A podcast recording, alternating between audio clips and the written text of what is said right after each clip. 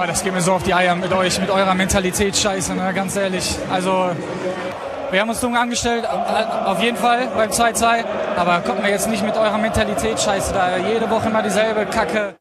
Ja, jede Woche immer dieselbe Kacke. Aus Gladbacher Sicht hätte man fast sagen können, am Ende der Woche, die ganze Woche Kacke. Das äh, haben wir vermieden durch einen Sieg gegen Fortuna Düsseldorf gestern.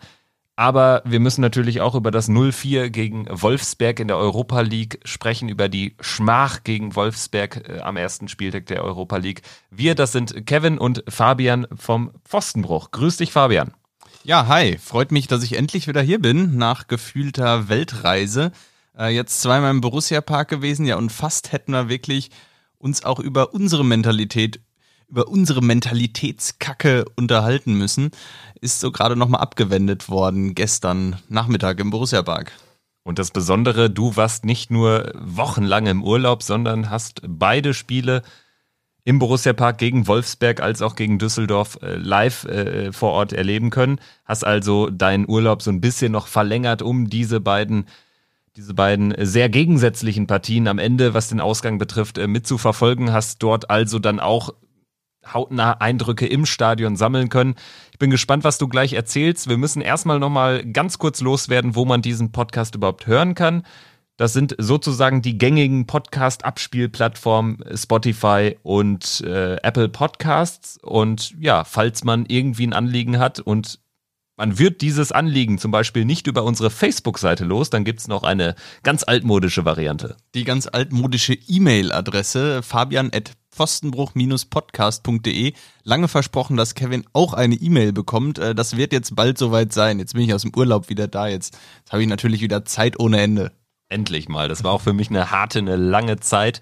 Aber äh, endlich äh, können wir jetzt uns wieder auch äh, physisch äh, näher kommen hier am Mikro und äh, können diese ganzen Partien endlich ähm, jetzt auch wieder von Angesicht zu Angesicht diskutieren.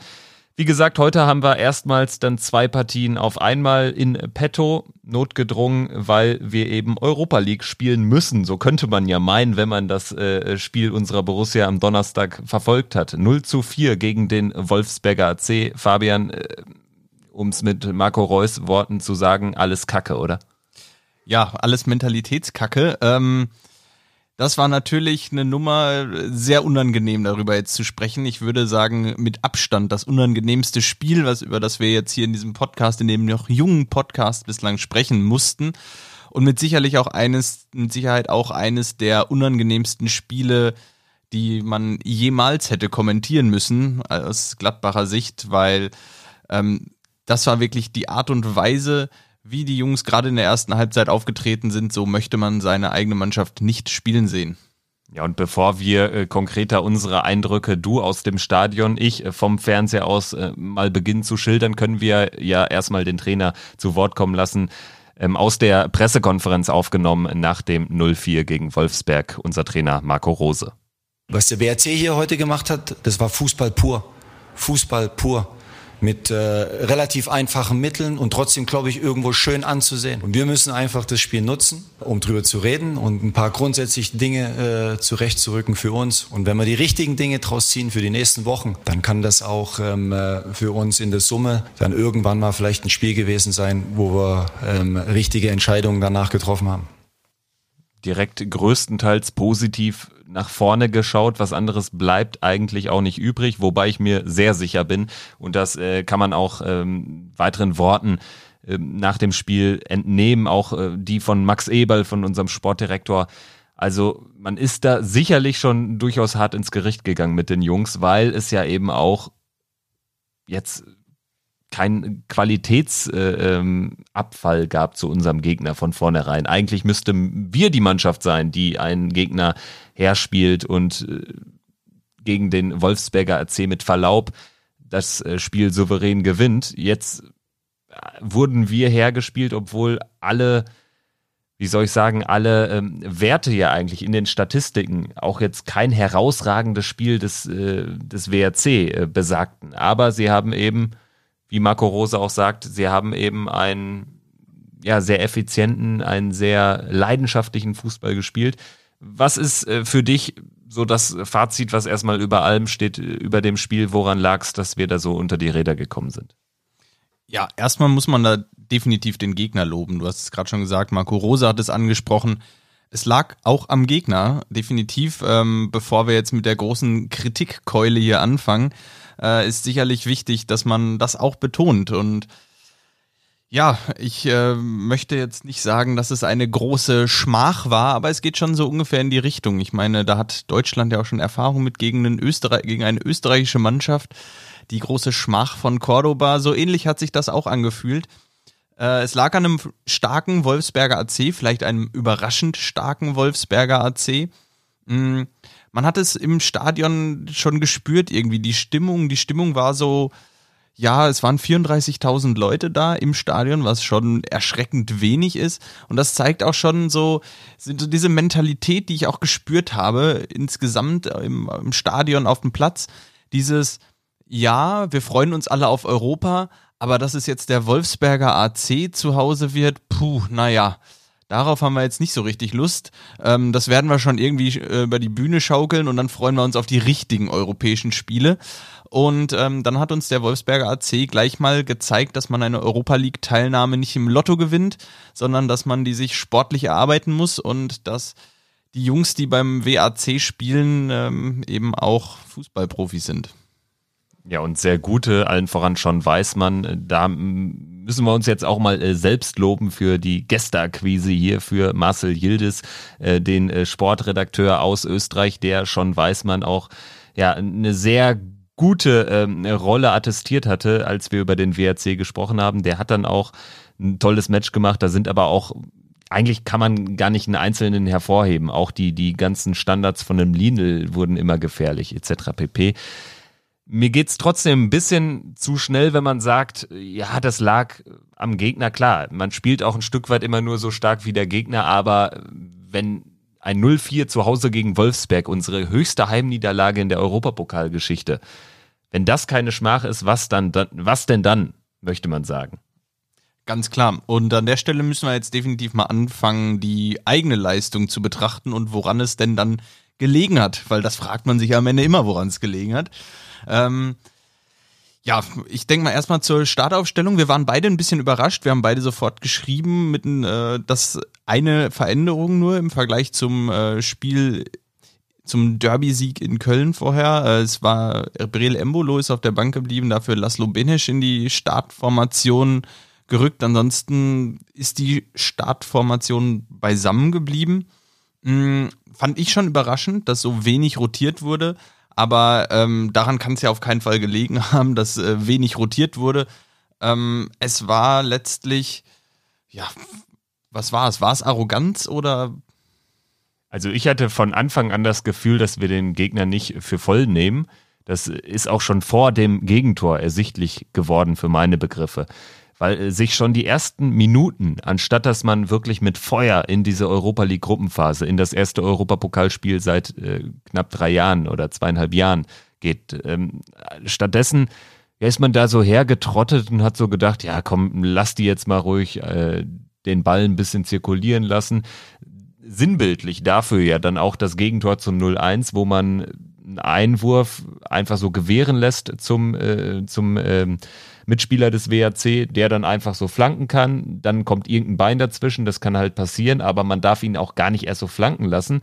Ja, und dann hält der Weißmann den Fuß rein, zack, steht's 0-1. Da dachte ich, so, das ist jetzt der Schuss von Bug und jetzt klingelt der Wecker sozusagen, jetzt wachen wir auf. Aber es wurde ja eigentlich nur noch schlimmer, weil ab dem Moment stellte sich dann ähm, gepaart mit dieser Lethargie, mit dieser latenten Arroganz ja auch Verunsicherung ein. Und dann hast du gemerkt, puh, das wird heute ein langer Abend. Der WRC hat dann auch jede Chance genutzt, auch äh, zum Beispiel das 2-0, ein ganz einfaches Tor ja auch nach einer Standardsituation. Dann beim 3-0 blitzsauber von außen da ähm, abgekocht worden, aber auch da äh, bisschen billardmäßig kriegt, fällt ihm der Ball dann nochmal auf den Fuß und dann geht er rein neben Sommer. Also da lief ja auch alles, ne? Also das war irgendwie so ein Äh, ganz kurioses Spiel, hat mich so ein bisschen dran erinnert an unseren legendären 6 zu 3 Erfolg bei Bayer Leverkusen unter Michael Fronzek, wo niemand mitrechnen konnte. Bayer Leverkusen damals eine der besten Mannschaften der Bundesliga. Wir sind mit einem Mauen 1-1 gegen Nürnberg damals in die Saison gestartet. Dann am zweiten Spiel, da gewinnen wir 6-3 gegen Leverkusen. Und das war auch so ein Ding. Also das ist so, so ein Spiel, glaube ich, was du vielleicht alle 10 Jahre, alle 15 Jahre mal erlebst, aus welcher Vereinssicht auch immer. Ja, absolut. Ich habe mich auch im Stadion gefragt, okay, ist das jetzt Arroganz? Ist das eine Art von Selbstüberschätzung? Ich hatte schon immer das Gefühl, dass die Jungs auf dem Platz so denken, naja, wir werden das schon noch irgendwie drehen, so stark sind die ja nicht. Und plötzlich stand es irgendwie 3-0. Du hast es gerade angesprochen, äh, Standardsituationen waren absoluter Schlüssel für den WAC. Und ich denke, da ist auf jeden Fall das ein Punkt, wo man mit der Kritik ansetzen muss, weil Borussia bei den Standardsituationen des Gegners erschreckend schwach und bei den eigenen Standardsituationen ebenso erschreckend schwach. Und das, obwohl wir Größenvorteile hatten. Also es hätte so weit nicht kommen dürfen. Unsere Ecken, äh, unsere Freistöße, die waren erschreckend harmlos. Da ging dann auch quasi nichts. Und das sind ja eigentlich Situationen, über die man sich auch in ein Spiel kämpfen kann. Dann auch diese eine Szene, die letztlich abseits war, aber da es den Videobeweis in der Europa League, zumindest in der Gruppenphase ja nicht gibt, hätte der Treffer gezählt von Player in der 60. rund, ja, um die 60. Danach fällt das 0-4, dann war es eh gelaufen. Also es war ein rundum äh, beschissener Abend, möchte man sagen. Ja, absolut. Ähm, jetzt haben wir schon, schon einige Gründe auch äh, besprochen. Am Ende, so wie ich es gesehen habe, war es eine leichte Veränderung auch der Formation. Also es war aus meiner Sicht keine Raute. Ich habe dir auch, glaube ich, nach einer Minute geschrieben. Äh, das sah stark nach einem 4-2-2-2 aus, eben mit äh, Dennis Zakaria und Christoph Kramer auf der Doppel-6 und dann Florian Neuhaus und Laszlo Benisch etwas vorgezogen. Ähm, nicht so dieses klassische Rauten. Raute-Prinzip und äh, vorne dann eben Tyram und Player. Hatte das aus deiner Sicht auch einen Einfluss auf den Spielverlauf? Ähm, weil ich meine, das ist ja nur eine minimale Veränderung gewesen eigentlich. Ja, also ich würde es jetzt nicht hauptursächlich nehmen, muss aber sagen, dass mir das Zusammenspiel gerade von Christoph Kramer und äh, Dennis auf der, auf der Doppel-6, wenn man es so nennen will, überhaupt nicht gefallen hat. Also äh, Kramer hat für mich äh, sehr viele fußballerische Schwächen auch offenbart. Also er hat für mich immer ein Problem, was Timing betrifft, dass er manchmal äh, Bälle erlaufen will, die er nicht mehr bekommt. So sind auch schon häufig Gegentore von uns entstanden. Er hat viele Stärken. Ähm, es ist aber häufig so, so ein Risikoding und gerade wenn man gegen eine Mannschaft spielt, die eben auf sehr viel Effizienz getrimmt ist, also nicht lange fackeln will, eigentlich ja das spielt, was wir unter Rose perspektivisch auch spielen wollen, nur eben, muss man ja am Ende dann doch so sagen, mit einer deutlich besseren Mannschaft, mit äh, mehr Qualität. Aber wenn man auf so eine Mannschaft trifft, dann ist es ja umso wichtiger, dass man im Mittelfeld Herr im Haus ist. Und ähm, Zakaria äh, hat mir, wie gesagt, bislang in den, in den Spielen immer sehr gut gefallen. Aber da in, also da war er dann alleiniger Sechser. Da jetzt mit Kramer, wie es wie man es jetzt aus den vergangenen Spielzeiten eher kennt, hat es mir wiederum nicht gefallen. Ich glaube allerdings nicht, dass es jetzt hauptursächlich war. Also sicherlich sollten wir auch mal über unser Offensivverhalten sprechen, weil ähm, es gab ja Situationen, wo die erste Pressinglinie durch uns vom WRC, die erste Pressinglinie der Österreicher überspielt wurde. Haben wir das geschafft, kam so ein Murks dabei raus. Also es war absolut gar nichts. Da wurde dann entweder Hackespitze 1, 2, 3 versucht, was nicht geklappt hat, oder wenn man mal äh, normal spielen wollte, hätte man besser was Kreatives gemacht. Also hätte man ähm, in Situationen, wo man kreativ gespielt hat, hätte man normal in Anführungsstrichen spielen sollen und um, umgekehrt. Man hat permanent die falschen Entscheidungen getroffen für meine Begriffe. Und äh, das ist ja auch so, so ein Ding, was dann aus dem Mittelfeld passiert, wo dann ähm, die Leute den Ball nach vorne treiben sollen und da dann äh, schlechte Abspiele machen. Also es war halt im Mittelfeld grundsätzlich nichts, aber äh, natürlich auch in der Abwehr nicht und auch äh, vorne schon mal gar nicht, logisch. Ja, ich würde sagen, auf den Schlüsselpositionen dann auch äh, eben einen Florian Neuhaus, du hast es gerade angesprochen, diese erste Pressinglinie, wenn sie überspielt wurde, dann sind natürlich da an der Stelle Laszlo Benisch und Florian Neuhaus automatisch in den in Positionen gewesen, wo, wo sie dann ähm, eben, wie du es gerade angesprochen hast, äh, da gefordert gewesen wären. Und da muss man sagen, Florian Neuhaus zur Halbzeit absolut verdient ausgewechselt worden. Ähm, da kam nicht viel Förderliches bei rum. Ähm, ich habe mich ein wenig gefragt jetzt bei ihm, auf ihm lastet jetzt viel Druck, gerade in Abwesenheit von Jonas Hofmann und Lars Stindl, die ähnliche Aufgaben übernehmen könnten, wie er sie im, im Spiel äh, übernehmen muss. Nicht vielleicht nicht auf selber Position, aber vom, ähm, von, von der Rolle her. Und da habe ich mich gefragt, ist vielleicht ein Florian Neuhaus, der seinen Urlaub dieses Jahr äh, bewusst kurz gehalten hat, um früh bei der Mannschaft zu sein, ist er vielleicht ein bisschen überspielt, ein bisschen zu wenig Urlaub gehabt dieses Jahr? Das wäre jetzt auch ein Punkt gewesen, den ich gerne aufgemacht hätte, weil wir haben schon einen sehr breiten Kader, allerdings im Mittelfeld eigentlich nicht mehr. Gerade jetzt, wo wir ähm, dann ja auch eine Raute spielen, äh, also wenn, wenn Zakaria, wenn der jetzt mal ähm, auch irgendwie wegen einer Sperre, was auch immer, wegen einer leichten Verletzung mal nicht auflaufen kann, dann ähm, ist natürlich dann Kramer da, aber dann ist da auch wieder ein leichtes Risiko, weil ich Kramer irgendwie aktuell die Rolle, die, die Zakaria spielt, nicht so zutraue in der Qualität. Aber wenn man jetzt mal komplett diese vier ähm, Plätze nimmt, oder zumindest die drei, wenn man jetzt mal ähm, von Embolo ausgeht als Zehner, dann haben wir für die drei Positionen äh, Zakaria, Kramer, Neuhaus, Benes und habe ich wen vergessen?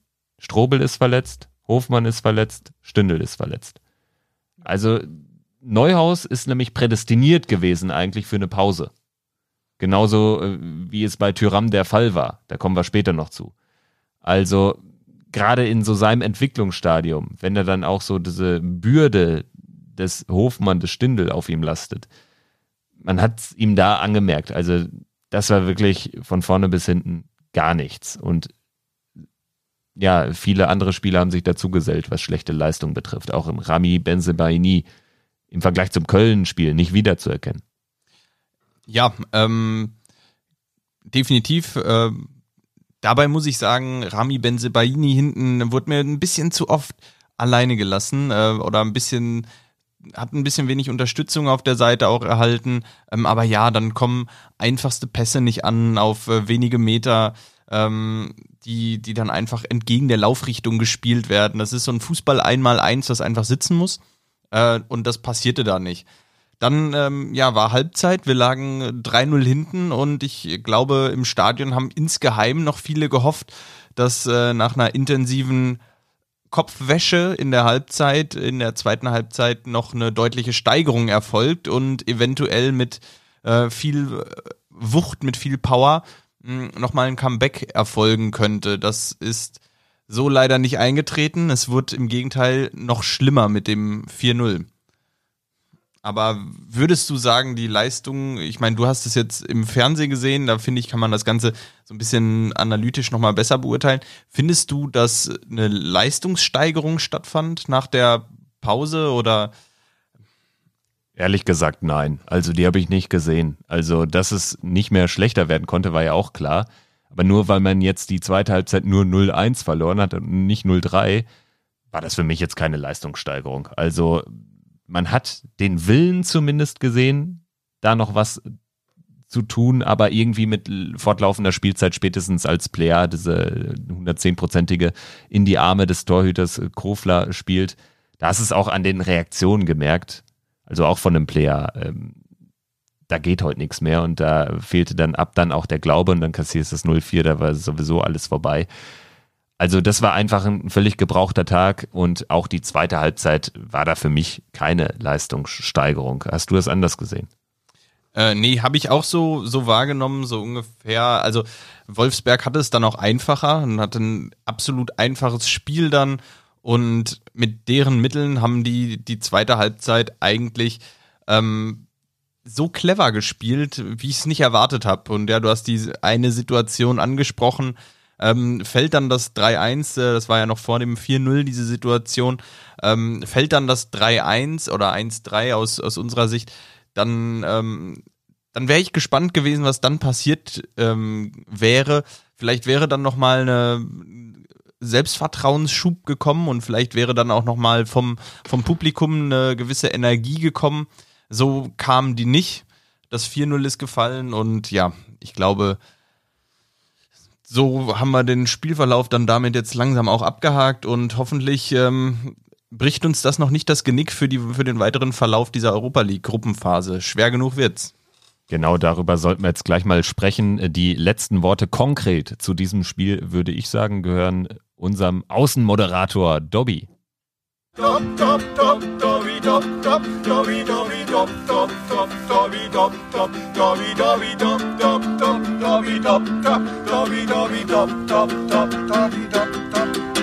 Jawohl, Europapokal.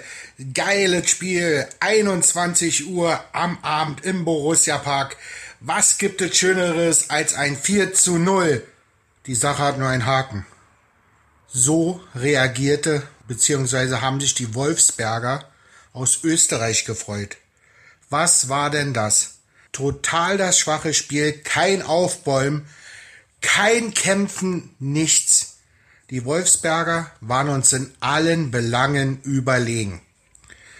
Einzel, ganz ehrlich, es ist total traurig, dieses Spiel im Fernsehen zu sehen. Und ich denke mal, für die Leute, die im Stadion waren, war es noch trauriger. Oder Fabian? Ja, ähm, natürlich. Ich habe es äh, Kevin schon als Sprachnachricht geschickt. Für mich war der ganze Tag schon einmal gebraucht. Ich habe elf Stunden in den Borussia Park gebraucht äh, von, von Berlin aus. Äh, sehr langer Tag mit Zugausfall, mit äh, zweitem Zugausfall in Wolfsburg und dann mit Regionalzug Weiterfahrt und ähm, ja, und dann kommt das Spiel und äh, man denkt sich, ja toll, ich habe einen ganzen Tag geopfert für, für das. Äh, ist natürlich nicht toll. Die Stimmung war natürlich dem Spiel entsprechend, wobei ich sie nicht so schlecht nicht so schlecht fand wie das Spiel tatsächlich. Es war noch in Ordnung. Ähm, Gerade wenn man bedenkt, dass von den Wolfsberg-Fans natürlich auch kein Kontra kam irgendwie. Ähm, von denen ja, knapp 50, 60, ich glaube, offiziell waren es über 70 Fans. Ähm, von denen waren aber, glaube ich, 20 auf der Westtribüne und haben sich in der Loge ähm, in der Halbzeit schon den ersten Champagner gegönnt. Ähm, die anderen 50 haben ein klein wenig Stimmung gemacht, aber es war natürlich, äh, war natürlich äußerst überschaubar. Von Borussia die Stimmung war, ja, gerade spätestens nach dem 4-0 sind viele Leute gegangen. Ich bin ja kein Fan davon, früh zu gehen, aber ähm, ich kann es irgendwo nachvollziehen. Ich habe mir die Situation bis zum Abpfiff angeguckt und äh, bin nicht früher aus dem Stadion gegangen, aber es hat keinen Spaß mehr gemacht, die letzten fünf bis zehn Minuten, auch davor eigentlich schon nicht mehr. Ja, ich habe auch ein Stadion noch nie vor Abpfiff verlassen, was aber auch darin liegt, dass ich bislang immer recht privilegiert war, was die, ähm, was den Abreiseverkehr betraf, etc. pp. Ich will nicht über die Leute richten, die das tun, äh, will da nicht bei allen unterstellen, dass sie einfach keinen Bock mehr haben und sagen, hier, ihr, mein blöder Kackverein verliert 0-4 gegen Wolfsburg, äh, gegen, ja, schön wär's, ne, gegen Wolfsberg. Ähm, ich äh, muss sagen, ja, wie, wie, wie soll ich sagen, ähm, wenn man da eine weite Abreise hat, etc. pp., wenn man vielleicht den letzten Zug kriegen äh, muss und das eh schon knapp geworden wäre, ähm, ja, dann ist es nochmal was anderes. Ja, ich habe mir gerade was notiert, weil ich habe gleich nochmal eine, ähm, eine interessante Anekdote zum Spiel gestern, zum Thema ähm, vorzeitig vorm Abpfiff das Stadion verlassen. Aber kommen wir gleich zu. Ich habe es mir gerade notiert. Ich hoffe, ich denke gleich auch noch dran. Und in dem, ja, das war Werbung in eigener Sache. Werbung in eigener Sache. Ich teaser jetzt schon mal die Super Story an und dann wird's am Ende gleich so eine Nullgeschichte. wie wie man es gewohnt ist von dir. Äh, Fabian, Dobby hat also auch gesagt, klar, das war ein Kackabend. Was soll er auch sonst sagen? Ist ja logisch. Du hast gesagt, ja, die Stimmung war jetzt quasi sogar noch besser als Sonntag. Ähm, ist auch äh, kurios, sagen wir mal so. Was mir aufgefallen ist, es wurde ja wirklich durchgesungen bis zum Ende von diesem Stimmungsblock 16 hinter unserem Tor. Ich kann aber wirklich nicht nachvollziehen, wie man bei 0 zu 4 Rückstand noch irgendwas singen kann und habe ja meinem Unmut da im Gespräch mit dir auch schon äh, Luft gemacht. Ähm, ich finde, da waren so einige Gesänge dabei, die bezeichnend sind für diesen Graben zwischen Ultras und ähm, Normalos auch in der Kurve, weil manche Lieder, die passen einfach gar nicht und dann ist es so random vorgetragen. Was soll das bei einem 04? Da ist es, wie ich finde, manchmal angemessener zu schweigen. Pfeifen ist auch Mist, das bin ich eh kein Freund von, aber in dem Fall fand ich es irgendwie unangebracht und nervtötend. Ja, ich ähm, ist natürlich ein sehr, sehr schwieriges Thema, was wir jetzt hier gerade anschneiden. Ähm, ich finde auch, ähm, dass es schwierig ist, ähm, insbesondere was insbesondere dann nach so einem 0-4 ist natürlich eine Ausnahmesituation. Das kann man auch vorher nicht planen, was dann passiert oder was dann passieren sollte. Äh, was ich gut fand, ist dann ähm, am Ende nochmal die Seele brennt zu singen. Ähm, das äh, kam dann auch eben von den, von den Ultras ähm, angestoßen, was dann ähm, fand ich sehr passend war, weil, weil das zeigt dann am Ende nochmal so sowas. Ähm, es geht nicht hier um dieses eine Spiel heute, sondern es geht eben um den Verein und wir sind auch da, wenn ihr nochmal fünfmal 4-0 verliert. Äh, und das finde ich ein gutes Zeichen. Ansonsten kann man sich natürlich drüber streiten, ähm, ob man ähm, ja, ob da, ob und welche Gesänge dann gesungen werden sollen. Ähm, am Ende kann jeder selbst auch entscheiden, ob er mitsingt oder ob er nicht mitsingt. Ähm, die meisten haben es nicht getan, irgendwann mehr im, im Spiel. Ähm, allgemein könnte die Stimmung natürlich besser sein, aber bei einem 0-4 gegen Wolfsberg, naja, weiß ich nicht. Ja, absolut. Positiv ist dann sowas, wo dann wirklich ähm, die Seele brennt gesungen wird in einem manchmal sehr schönen Moment, aber auch in einem sehr traurigen Moment wie äh, am Donnerstagabend. Dann ist es absolut angebracht, dieses Lied, finde ich. Und das äh, ist dann, geht dann auch aus von den Ultras, natürlich, klar, von wem sonst, leider Gottes.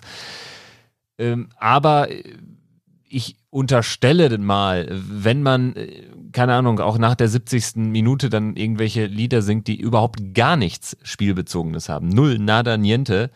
Das zeigt für mich immer so ein bisschen so diese, diese Stellung der, der Ultras, die sich als dann doch die etwas besseren Fans generieren.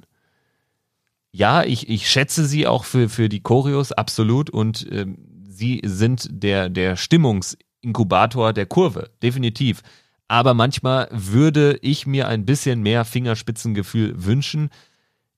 Das gibt es bei vielen Vereinen, aber auch eben nicht bei allen. Und deswegen ist es jetzt einfach, einfach, ja, eine, eine, konstruktive Kritik oder es ist konstruktiv gemeint, dass man da vielleicht mal ansetzen kann. Es ist ja grundsätzlich richtig und wichtig, dass die Ultras äh, zentral die Stimmung äh, ja vielleicht auch koordinieren, aber es klappt ja eben auch nicht so richtig.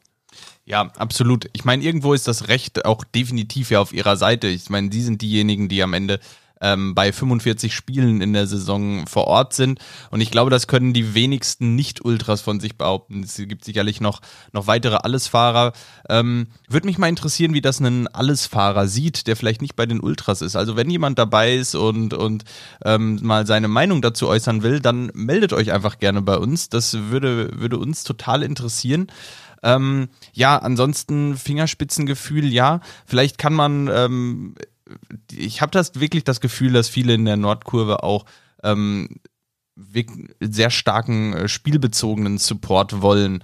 Ähm, das ist natürlich schwierig umzusetzen und äh, es ist auch ein bisschen, ähm, ich kann das auch verstehen, wenn aus Ultra-Perspektive ähm, das nicht so toll ist, wenn man gerade ein Lied anstimmt und hofft, dass alle mitmachen und in, im nächsten Moment fällt ein anderer Teil der Kurve ähm, raus und, und ruft laut VfL. Das ist, ist natürlich alles, alles schwieriges Thema und ähm, ja, man kann nur hoffen, dass es am Ende, ähm, dass die Stimmung in Zukunft nochmal wieder etwas besser wird und dass sich am Ende alle darauf besinnen, dass es nicht um, um die eigene Stellung geht, sondern dass es am Ende einfach um Borussia geht und ähm, darüber, darum, dass dass die Stimmung für die Mannschaft einfach die beste sein soll, um vielleicht auch mit dem Stadion im Rücken Spiele zu gewinnen, weil so hat man das Gefühl, gerade wenn es nicht läuft, dass sich die Mannschaft an den eigenen Haaren herausziehen muss aus einer ähm, schwierigen Situation, so wie sie das gestern gegen Düsseldorf getan hat.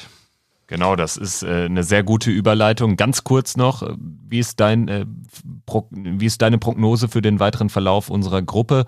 Die Roma hat 4 zu 0 erwartungsgemäß gewonnen gegen hier. Wir haben 4-0 gegen Wolfsberg zu Hause verloren.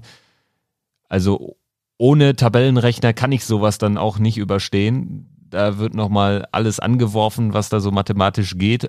Ich bin zu dem Schluss gekommen, dass wir gegen Rom auf jeden Fall ähm, Punkte holen sollten. Am besten das Heimspiel irgendwie gewinnen. In Istanbul muss jetzt eigentlich auch schon direkt ein Dreier her. In Wolfsberg müssen wir oder in Graz müssen wir auch gewinnen. Also ich habe das Gefühl, das kann kompliziert werden, da ich Wolfsberg dann doch jetzt auch gerade in den zwei Spielen gegen Istanbul einiges zutraue.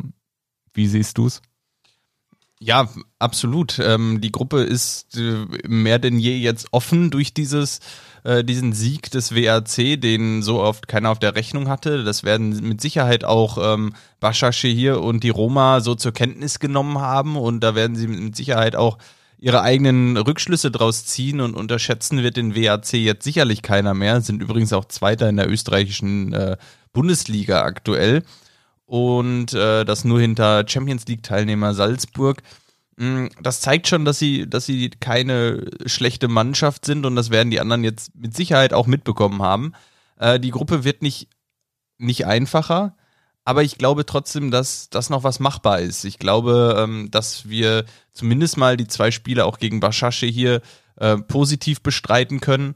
Äh, wir haben natürlich jetzt die in Anführungsstrichen zwei schweren Auswärtsspiele direkt vor der Brust mit äh, Baschashi hier und äh, im Auswärtsspiel bei der Roma. Ähm, das sind natürlich jetzt die wichtigen Spiele. Wenn wir da mit null Punkten am Ende stehen, dann brauchen wir uns keine großen Hoffnungen mehr machen, glaube ich, ähm, auf das Weiterkommen. Wenn wir da punkten können in den Spielen, äh, dann müssen wir uns einfach da nochmal die Ausgangssituation vor den letzten drei Spielen, vor der Rückrunde, wenn man so will, anschauen. Und dann ähm, werden wir auch sehen, ob, ob was, äh, ja, ob noch was dabei rauskommt. Ja, natürlich könnte uns am Ende diese Klatsche natürlich den äh, Einzug ins 16. 16. Finale kosten 0-4 ist schon ein Problem, weil wir den direkten Vergleich mit Wolfsberg nicht mehr gewinnen werden. Das heißt, wir müssen einen Punkt mehr holen in fünf Spielen als der WRC. Dem nach dieser Leistung viel zuzutrauen ist, gerade in beiden Partien gegen Başakşehir. Super, du hast äh, schon das Düsseldorf-Spiel kurz in den Mund genommen. Sollten wir jetzt dann auch, denke ich, detailliert besprechen. Wir hören als erstes mal rein, was Marco Rose sagt nach dem turbulenten, so muss man es konstatieren, turbulenten 2 zu 1 Heimsieg gegen die Fortuna. Erste Halbzeit nicht so gut, trotzdem dort auch schon ein, zwei Einschussmöglichkeiten gehabt. Und zweite Halbzeit äh, einfach großes Kompliment an die Mannschaft, wie sie dran geglaubt hat, wie sie immer wieder versucht hat anzuschieben, ähm, äh, wie sie Chancen rausgespielt hat und ähm, sich dann auch mit dem Wechsel Markus hinten raus belohnt hat und ähm, ganz wichtige drei Punkte für uns. Ganz wichtige drei Punkte Absolut, da hat er recht. Markus Thuram, Matchwinner, auch da sollten wir gleich detailliert drüber sprechen. Ja, also es war ein Beginn, wie das Spiel gegen Wolfsberg geendet hatte. Also so fühlte ich mich. Es war nur noch ein bisschen bitterer, weil wir diesmal sogar eine hundertprozentige Chance dann hatten, direkt nach dem frühen 0-1 durch Adams, diesem ähm, Tor äh, in Folge der, der Flankereien, wo dann Ginter den Ball nur noch hinter der Linie klären konnte. Fünf Minuten später steht Embolo alleine vor Sechs Steffen, dem überaus starken Düsseldorfer Keeper, nutzt die Chance, eine Doppelchance quasi nicht. Gut, dann noch der Kopfball von Ginter, aber dann ebbte das Spiel so daher in der ersten Halbzeit und ich fühlte mich ein bisschen an das Spiel gegen Wolfsberg erinnert. Also was mir gefehlt hat, war wirklich dieses kämpferische, dieses Aufbäumen, dieses charakterstarke, was wir in dieser Saison anders als in den vergangenen Spielzeiten ja eigentlich schon unter Beweis gestellt hatten. Gerade Stichwort Spiel beim 1. FC Köln oder auch das gedrehte Spiel in Mainz. Ja, absolut. Ich glaube, die ersten zehn Minuten, da sind wir uns alle einig, die waren gruselig. Das war, ich habe wirklich gedacht, ich sehe nicht richtig, weil ich habe auch äh, mit auch da wie in der Halbzeit gegen Wolfsberg mit einer klaren Reaktion gerechnet.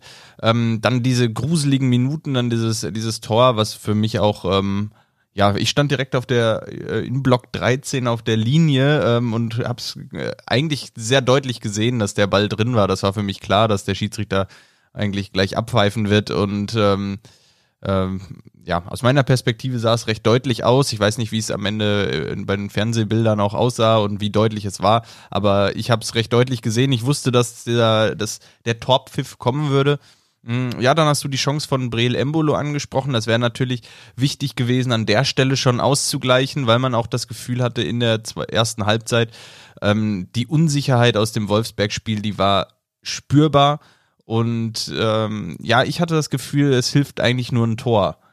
Ähm, und ja, ähm, das Tor ist in der ersten Halbzeit nicht gefallen und so haben wir eine, naja, ich glaube, wenn ich sage, eine durchwachsene erste Hälfte gesehen, dann ist das noch äh, beschönigend ausgedrückt.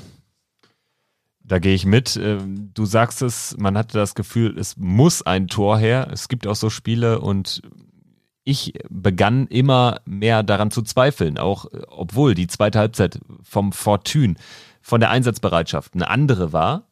Aber auch da vergeben wir dann wieder eine hundertprozentige Chance, ähnlich wie Plea gegen Wolfsberg. Äh, diesmal Patrick Herrmann, der das Ding einfach kaltschnäuzig machen muss. Das ist dann auch einfach ein bisschen billig einfach den Fuß reingehalten. Also das macht ein Torjäger, der Patrick Herrmann nicht ist, ähm, besser. Patrick Herrmann übrigens mit seinem 300. 300. Äh, Spiel für die Borussia. Wahnsinnsleistung, hätte ein Tor verdient gehabt. Leider hat es nicht gereicht. Dann kommt Markus Thuram und der nutzt eben genau so eine Chance. Das ist der Unterschied dann. Nutzt eine Hereingabe von Stevie Leimner in dem Fall war es, glaube ich. Ja, und danach dachte ich aber auch wieder, ja gut, da kann jetzt was gehen. Es war auch eine andere, ein anderes Feuer auf dem Platz. Raphael hat sich ein ums andere Mal durchaus äh, Meter um Meter durch das Mittelfeld gearbeitet. Das ist auch seine Stärke. Ich glaube, wir werden noch viel Freude auch in dieser Saison, wo er nicht mehr von Anfang an spielt, so regelmäßig haben, weil genau solche Spiele gegen müder werdende Mannschaften, das ist genau das Richtige für ihn. Und er war ja dann sogar auch am 2-1 beteiligt da muss ich sagen, habe ich fast nicht mehr mit gerechnet, weil dem ging auch eine ganz abenteuerlich schlechte Ecke von Stevie Liner, eine hastige Ecke hervor. Dann wurde der Ball aber nochmal heiß, wurde nochmal gut rausgespielt und dann war es wieder Liner, der den Ball wieder flach, wie man es kennt von ihm, reinbringt. Gar nicht so platziert, aber Raphael mit ein bisschen Glück kriegt den Ball irgendwie durch. Embolo berührt irgendwie den Ball, weiß aber auch nicht so richtig, was er machen soll. Ähm, ja, dann Raphael pölt das Ding nochmal an die Latte, Ginter mit dem Kopfball, Steffen wuchtet den Ball raus und dann steht Düram da und dann äh, hat der Linie, Linienrichter die Fahne hoch. Was hast du denn gedacht? Äh, es kann doch nicht wahr sein oder wie war so die Reaktion da im Block? Ähm, viele fragende Gesichter um mich rum. Äh, ich habe dann, ich habe eigentlich schnell verstanden, was die Situation war. Ich habe äh, gesehen, ja, der Schiedsrichter glaubt, es ist abseits. Er hat aber spielen lassen um das Ganze zu checken. Äh, das habe ich dann den anderen im Blog auch erklärt und habe dann gesagt, naja, es kann gut sein, dass das Tor zählt, also warten wir mal ab. Und äh, ja, dann äh, ging das große Warten los. Und äh, zum Glück äh, zeigt der Schiedsrichter dann auf den Punkt. Ich habe ähm, im ersten Moment gar nicht verstanden, dass er auf den Punkt gezeigt hat. Erst, äh, ja, äh, ganz kurioses Tor auf jeden Fall. Ähm, da der Videobeweis. Äh, ich werde kein großer Freund mehr davon, wenn er, wenn er so ausgeführt wird. Ist natürlich okay, macht das Ganze fairer. Allerdings die große Emotion ist natürlich dann an der Stelle erstmal rausgenommen. Na klar war, waren die Emotionen dann immer noch groß, aber ähm, ja, man, am Ende ist die Freude da, wenn der Schiedsrichter äh, ein Quadrat zeigt und auf den Punkt zeigt und nicht, wenn der Ball die Linie übertritt. Äh, das ist doch nochmal eine, eine andere, ein anderes Gefühl, eine andere Art von Emotionen, die dann auftritt.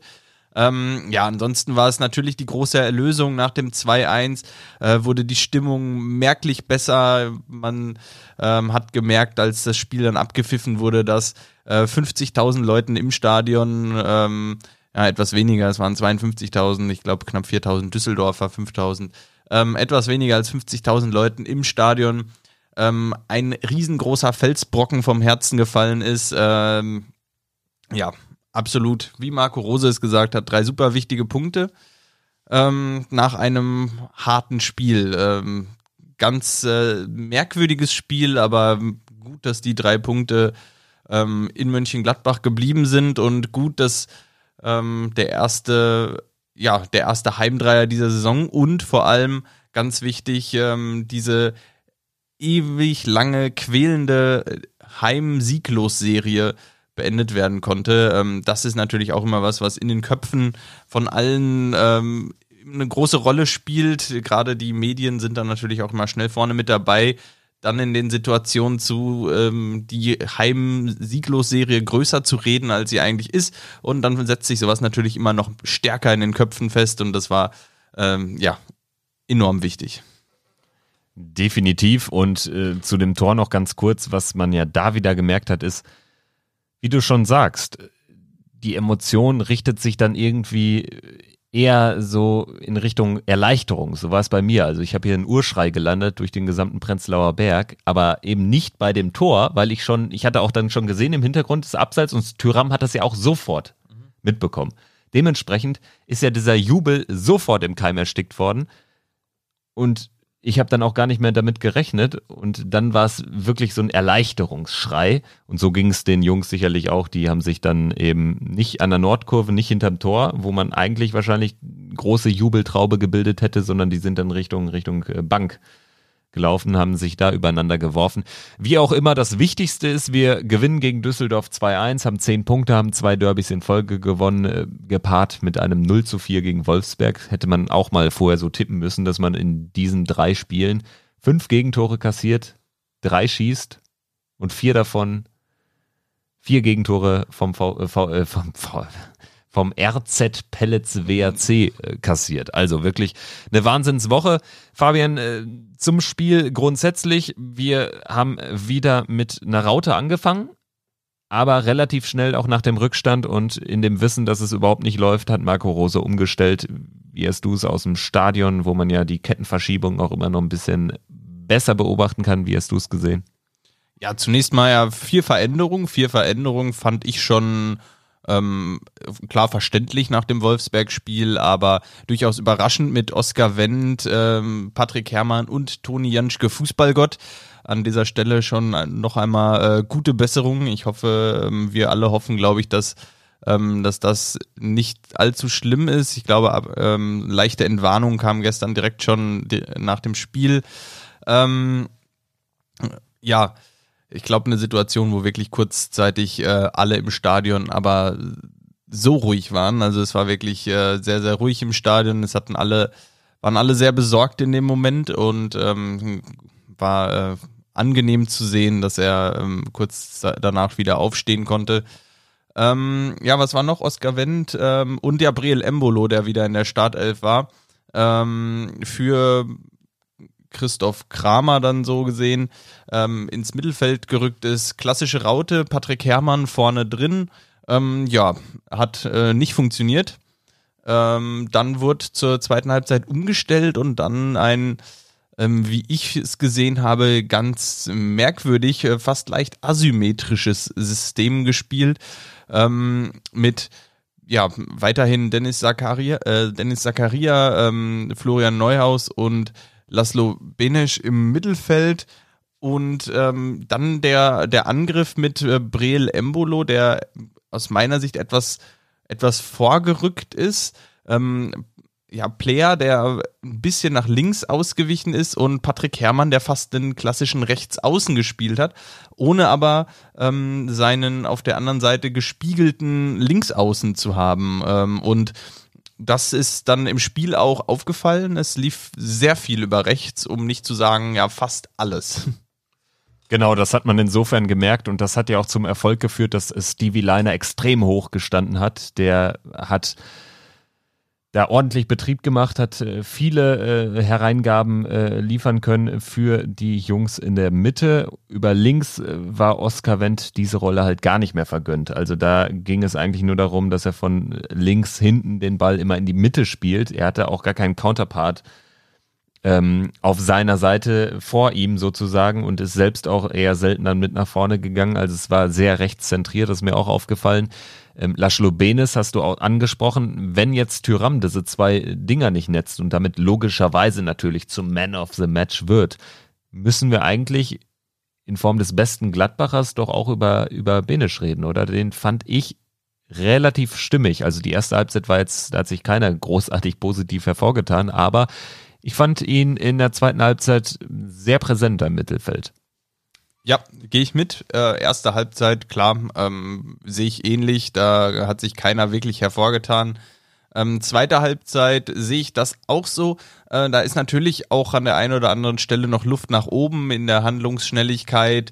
Kann der ein oder andere Pass vielleicht auch ähm, etwas zügiger gespielt werden. Ähm, das ist dann eine Frage der Übersicht. Ähm, ja, ähm, so diese ganze Handlungsschnelligkeit kann da verbessert werden, aber an sich war das schon eine sehr, sehr ordentliche Vorstellung.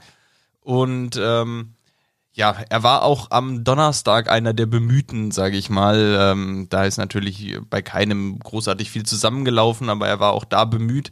Ähm, da hat mir seine Körpersprache auch noch mit am besten gefallen am Donnerstag. Ähm, deshalb ist er, glaube ich, einer der wenn man das so sagen kann, auch ähm, Gewinner dieser turbulenten englischen Woche.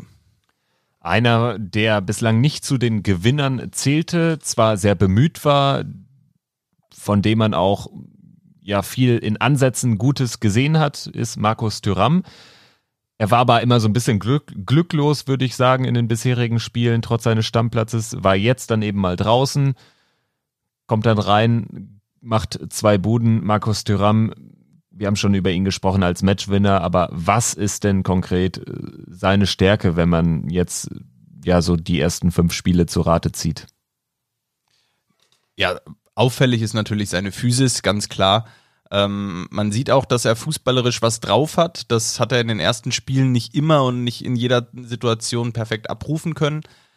Aber jetzt gerade gestern hat er das zeigen können, hat er das gezeigt, was ich auffällig fand, als Raphael und Tyram reinkamen.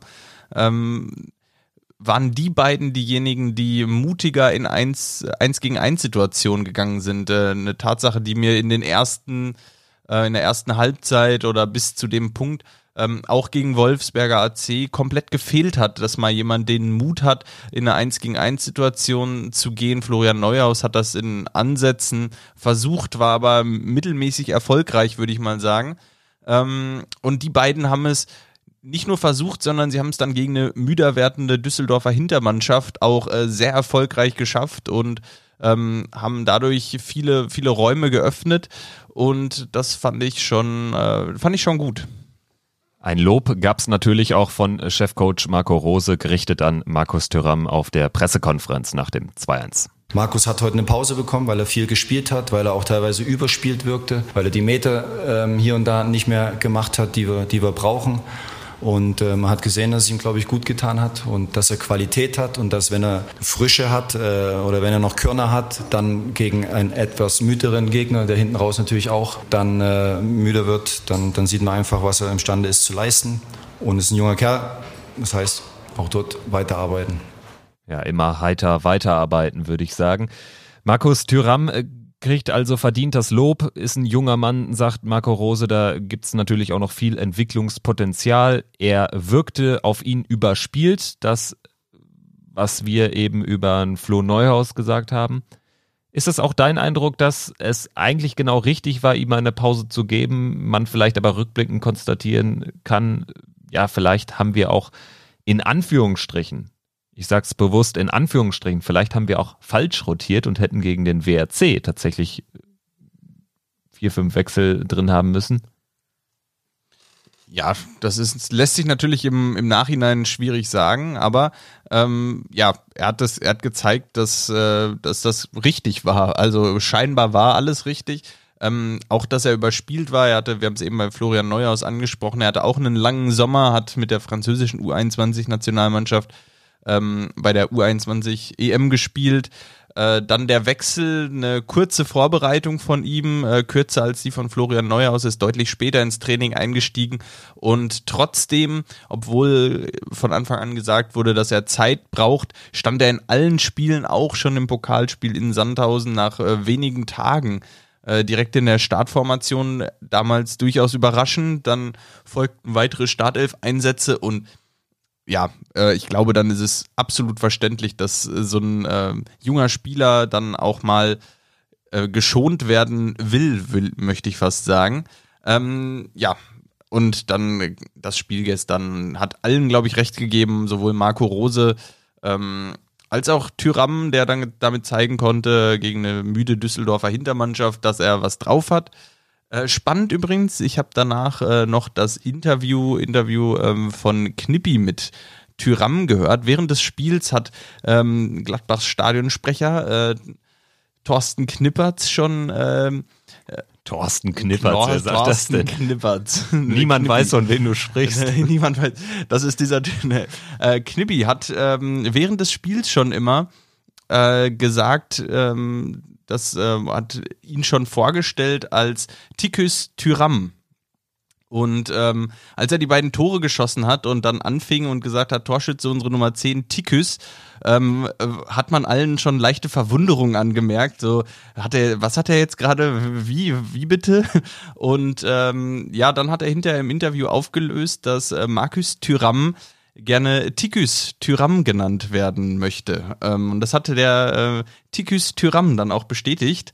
Ähm, ich habe das nur in einem Artikel der einer französischen Regionalzeitung irgendwo aus dem äh, Raum Guingamp dann nochmal nachlesen können, ähm, dass dieser Name Tikus für, ähm, ja, für Marcus Thuram äh, tatsächlich vorkommt und ähm, ja, wenn sich das jetzt durchsetzt und äh, ich glaube, das wird sich, wird, äh, wird so laufen, dann äh, werden wir in Zukunft ihn vielleicht auch lieber Tikus Tyram nennen. Ist ja richtig random irgendwie. Also dann nenne ich dich auch Tim Norbert. Tim, kannst dich gerne Tim Norbert nennen. Ja, wie auch immer, solange er die Buden macht, können wir ihn nennen, wie, wie er will. Äh, spannende Nummer auf jeden Fall. Ja, zumal ähm, er ja auch ein lustiger Zeitgenosse zu sein scheint, wie er da jetzt äh, seinen Eckfahren-Torjubel oder seinen Eckfahren-Siegesjubel äh, zelebriert im zweiten Bundesligaspiel in Folge. Also es macht ihn für mich sehr, sehr sympathisch. Geiler Typ auf jeden Fall. Auch darauf hat äh, sich ähm, natürlich äh, Dobby bezogen, wenn er über das äh, 2 zu 1 gegen Düsseldorf spricht. Borussia München-Gladbach gegen Fortuna Düsseldorf. Das rheinische Nachbarschaftsduell. Man hat gemerkt, die Nervosität bei den Jungs. Das 0 zu 4 hat in den Füßen, mehr würde ich fast sagen, in den Köpfen noch, zumindest auch in der ersten Halbzeit, eine extrem große Rolle gespielt. Kein Befreiung, kein Wiedergutmachen, kein Aufbäumen zu sehen. Aber Marco Rose, muss ich sagen, hat ein sehr gutes, glückliches Händchen gehabt mit ja, Markus Thüram und vor allen Dingen fand ich auch mit Raphael die entscheidenden Spieler zur Wende eingewechselt. Aufgrund der zweiten Halbzeit der Chancen des ja, nicht Aufsteckens. All, was man am Donnerstag vermisst hat, muss man auch ganz ehrlich sagen, war diese 2 zu 1 erstens sehr, sehr wichtig und zweitens in meinen Augen auch absolut verdient. Ja, von fünf Spielen, möglichen 15 Punkte, haben wir jetzt 10 Punkte. Ist ein ordentlicher Start. Kann man zufrieden sein. Wir schauen, wie es weitergeht. In diesem Sinne, alle Zuhörer vom Pfostenbruch, euer Dobby wünscht euch eine angenehme Woche. Und Kevin und Fabian, natürlich wünsche ich euch auch eine super Woche. Ja, danke dir, Dobby. Übrigens äh, sensationell, wie er da direkt aus der Einflugschneise, ich weiß nicht, wer es gehört hat im Hintergrund, wie er direkt aus der Einflugschneise in Tegel quasi das Spiel gegen äh, Düsseldorf kommentiert. Überragend. Ja, an dieser Stelle dickes Shoutout an die äh, Verantwortlichen des BER. Wird Zeit, dass ihr mal endlich fertig werdet. Dann wohnt der arme Dobby auch nicht mehr in der Einflugschneise und kann hier dann ähm, Nachrichten schicken ohne Fluglärm im Hintergrund. Definitiv, das werde ich dem Engelbert Lütke Daldrup, dem BER-Chef, nochmal so deutlich machen. So geht's nicht weiter, wenn der nächste Eröffnungstermin auch nicht zu halten ist. Dann wird sie mit dem Podcast auch langsam schwierig. Äh, so, Fabian, äh, bevor wir die Folge zu Ende bringen, du hast nach dem Wolfsberg-Spiel etwas zur Stimmung gesagt, auch in Bezug auf Düsseldorf schon, dass es nämlich gegen Düsseldorf noch schlechter war als gegen Wolfsberg. Woran machst du das fest? Ja, ähm, ich glaube, die Verunsicherung der ersten Halbzeit, die steckte allen irgendwie in den Knochen und ähm, die Stimmung war wirklich nicht gut. Die war äh, in der zweiten Halbzeit dann sehr angespannt.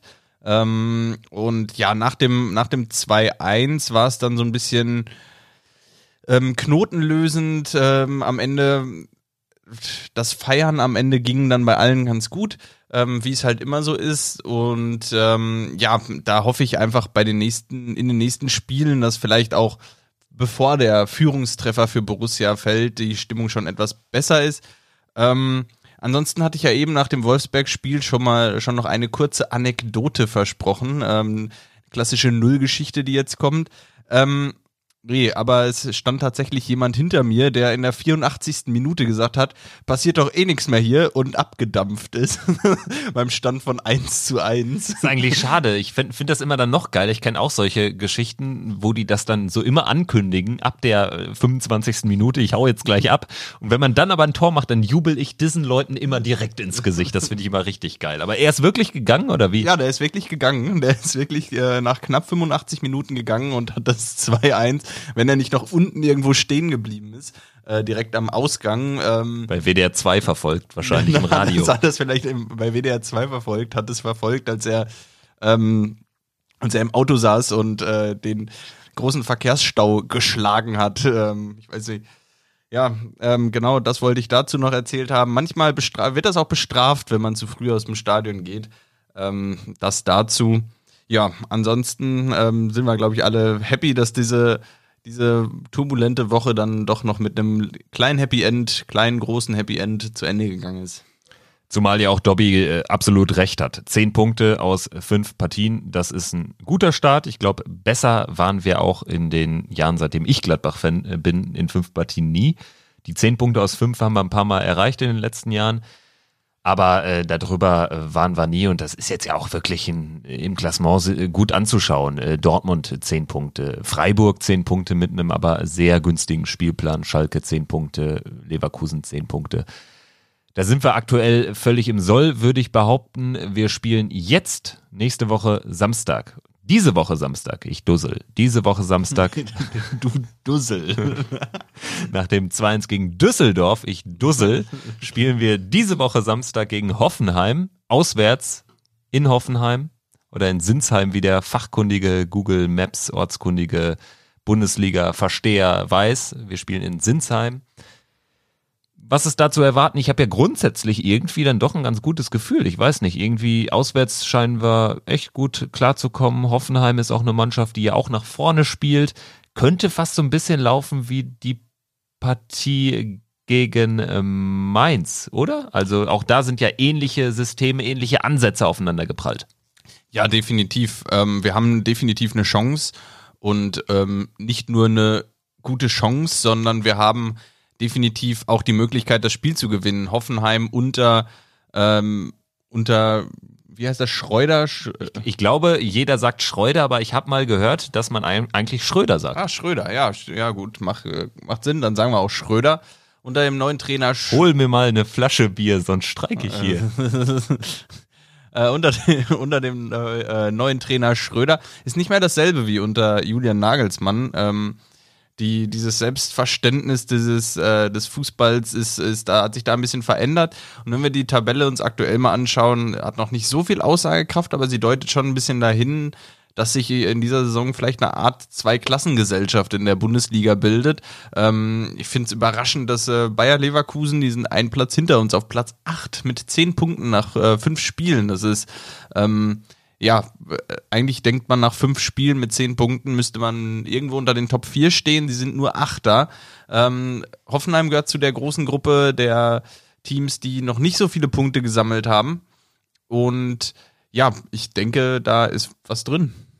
Definitiv, zumal anfangs in den ersten Hoffenheimer Bundesliga-Jahren war das immer ein sehr schwieriges Pflaster, aber zuletzt haben wir da eigentlich immer eine ganz, ganz ordentliche Bilanz, haben auch viele Spiele dort gewonnen oder auch unentschieden gespielt, eher selten verloren. Letztes Jahr sehr, sehr glücklichen 0-0 mitgenommen, das war ähm, ein sehr schwaches Spiel eigentlich von uns. Du sprichst äh, was Richtiges an. Leverkusen, wenn wir jetzt schon bei der Tabelle sind, bei Leverkusen habe ich das Gefühl, die Mannschaft wird ja unfassbar hoch gehypt sicherlich auch viel Talent, viel äh, Potenzial auch in der Truppe. Da ist nach oben hin viel offen, aber die haben eben auch nur zehn Punkte. Wenn man sich unseren bisherigen Verlauf und auch die Stimmung anschaut, habe ich immer das Gefühl, irgendwie, wir müssten viel weniger haben. Also im Vergleich zu Leverkusen, klar, die haben auch diesen Dämpfer gegen Lok Moskau in der Champions League erhalten. Aber irgendwie habe ich bei, bei denen das Gefühl, dass irgendwie über Leverkusen grundsätzlich irgendwie sehr viel entspannter gesprochen, diskutiert, geschrieben wird als über uns, weil natürlich, ja, jetzt äh, gerade am Anfang in Mainz war jetzt auch kein berauschendes Spiel, was wir gewonnen haben, weil jetzt eben auch durch Wolfsberg viel überstrahlt wird und weil es jetzt gegen Düsseldorf eher Kampf äh, statt Glanz war. Aber ist es auch so ein bisschen dein Eindruck, dass man ja eigentlich, wenn man jetzt mal ökonomisch an die Sache rangeht, wir haben schon einen krasseren Umbruch erlebt als Bayer Leverkusen, dann läuft es bislang doch recht gut mit den zehn Punkten. Ja, definitiv. Und äh, das Potenzial, dass wir uns steigern können, ist ja definitiv noch da. Man sieht das, ähm, dass wir nicht genannt werden, wenn es um die Top 4 oder Top 5 geht. Da sind wir, sind wir oft raus. Ähm, es wird viel jetzt über Dortmund, Bayern, Leipzig berichtet. Leverkusen ist als Champions League-Teilnehmer auch immer mit dabei. Mm, aber wir sind aus dieser Berichterstattung, was die absoluten Top-Platzierungen angeht, sind wir ein bisschen raus, was aber auch grundsätzlich ja nicht verkehrt ist, weil ich glaube, es ist ähm, schon auch eine Art, eine kleine Bürde, wenn man, wenn man dann ähm, ja immer wieder genannt wird und immer wieder Stellung dazu beziehen muss, dass man äh, eventuell Champions League Aspirant ist, eventuell ganz vorne angreifen kann, so wie es letzte Saison lief. Und da ist es, glaube ich, schon besser, wenn man, äh, wenn man das Ganze ruhig angehen kann und äh, Punkte sammeln kann und so ein bisschen unter dem Radar fliegt. Ja, ruhig angehen werden wir es jetzt auch. Äh, in den nächsten oder in der nächsten Woche haben wir nur ein Spiel zu besprechen. Danach allerdings wieder zwei mit Istanbul, Başakşehir und Augsburg. Wir melden uns also nach dem Hoffenheim-Spiel wieder, äh, konzentrieren uns da auf eine Partie und danach geht's wieder richtig in die Vollen. Ja, wir, das sind Kevin und Fabian vom Pfostenbruch-Podcast. Sag noch einmal, wie man uns erreichen kann, wenn nicht über Facebook, wenn man kein Facebook-Konto hat zum Beispiel. Ja, wenn man kein Facebook hat, dann ähm, zunächst mal folgt uns einfach auf Spotify oder ich weiß nicht, wie man das bei Apple Podcasts macht. Folgt man da den Leuten auch oder? Ja, man abonniert. Man genau. abonniert. Ah ja, bitte entschuldige. Ähm, dann abonniert uns, äh, folgt uns, wie auch immer. Und ähm, schreibt uns ansonsten eine E-Mail, wenn euch was auffällt, wenn ihr eure Meinung ähm, zu irgendwas äh, kundtun wollt, dann schreibt uns an fabian.pfostenbruch-podcast.de.